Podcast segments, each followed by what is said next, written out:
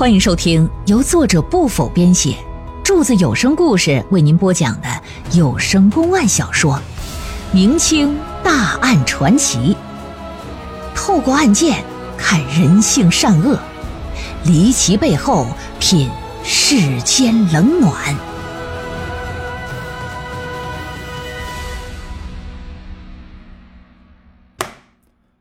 老两口决定啊。包庇儿子的罪行，要搬家，要走。那被刮坏的那衣服呢？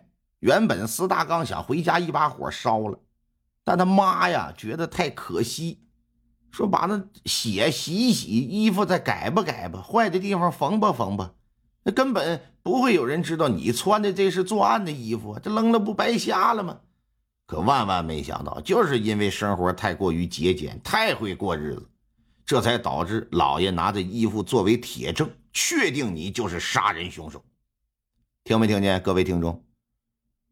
过日子不能太节俭，哎，该省省，该花花，该吃吃，该拉拉。就你留那钱也没什么用啊，你就拿出来听柱子的故事，没毛病，对吧？你就听听就完了。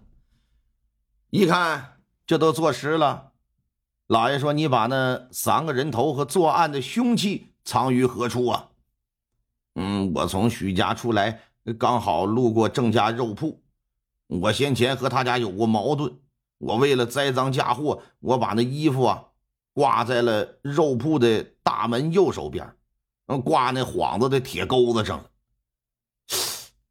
廖三强一听就直皱眉毛，挂那么显眼的地方，按理说你家人开门做生意不可能看不着。既然看见了，应该到官府报案呢，怎么这么久没动静？究竟是你为了避免惹上麻烦进行私自处理，还是说另有隐情呢？不管怎么样，这事儿既然和郑家肉铺扯上关联，我得问问，派人又上肉铺把那一家人给拿过来了。肉铺老板叫郑宗啊，五十来岁儿由于是个卖肉的屠夫，大家都习惯称呼他为正屠。正屠啊，做屠夫的嘛。他是三十来岁干的这个事儿。三十岁以前他是干啥的？干打家劫舍买卖的。因此早些年还有个别称叫镇华北。你这名叫的还他妈挺响啊！正屠和他媳妇马氏。生有两个女儿，都已经出嫁成家了。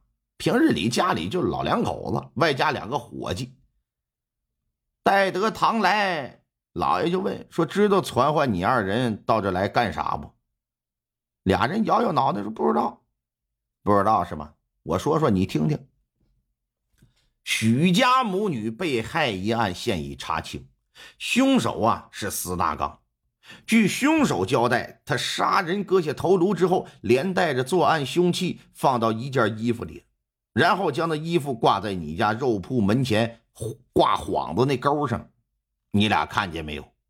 嗯，没有，没看见。嗯，他一定是胡说的。大人，你别相信他的鬼话。如果真是挂在我家门前，我早就拿着三个人头到州衙来换钱了。一个人头五十两，那顶我卖多少猪肉？这个钱我可能不要吗？另外，那人又不是我杀的，我没必要帮他隐藏吧？大人，您说是不是？他这话呀，无疑挺有道理。但是司大刚都承认了杀人，对于人头和作案凶器去向一事，老爷认为他没必要撒谎吧？应该就是挂在那儿了。哎，这就认定你正途是在撒谎，知道再追问下去也没什么意义。让衙役就给他带下去了，单独审问他媳妇儿。女人心理承受能力肯定不及老爷们儿，这决定把他作为突破口。我掰开你的嘴，我看看你里边长了几个槽牙。说马氏啊，许氏母女的人头以及司大刚杀人作案的工具是否在你家里出现过？本官认为你应该心知肚明。既然案件与你家无关，你应该尽快把东西交出来。你何必趟这趟浑水？本官可以向你保证啊，只要你说出那些物件的下落，我绝不追究你们藏匿之罪。可如果你接着隐瞒实情，拒不交代，那我完全有理由认为你们和司大刚是同案，我将你们也与杀人之罪论处。到时你可别怪我没给过你们机会，啊！啪的这么猛然一拍惊堂木，给那马氏吓得一激灵。哎，我说我说，老娘们终究是不行，承认。承认自家爷们捡到那装着三个人头的作案工具和衣服了。捡完之后回到后屋啊，就跟他商量干啥？把这些东西都埋在家里后院。老爷带人来到他的家里，在马氏的指引之下，抡开锹，耍开镐，这么一刨，令现场所有人都没想到的是啥呀？哼！刨出来的不是许氏母女的人头，而是两具男尸。马氏看了也懵了，说：“这这这这这这这这这，傻了！”腾腾腾往后连连倒退，直接就靠住墙上了。老爷一瞅，说：“这怎么回事？”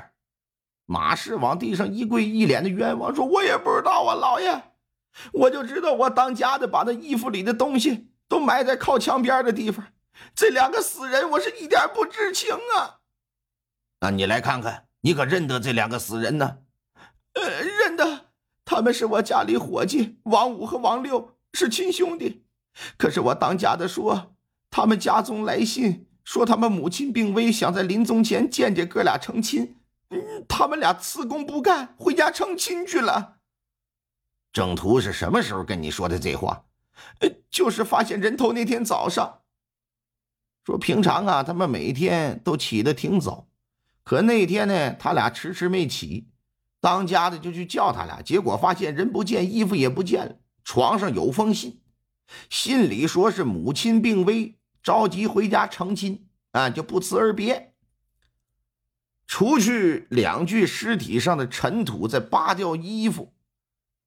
老爷上前仔细查看一番，发现呢都是后脑遭遇重击呀，这是致命伤。又让人把郑屠带到现场来。郑屠没想到他媳妇已经交代了，更没想到能刨出这哥俩的尸身。在铁证面前，他也只好如实交代自己的罪行。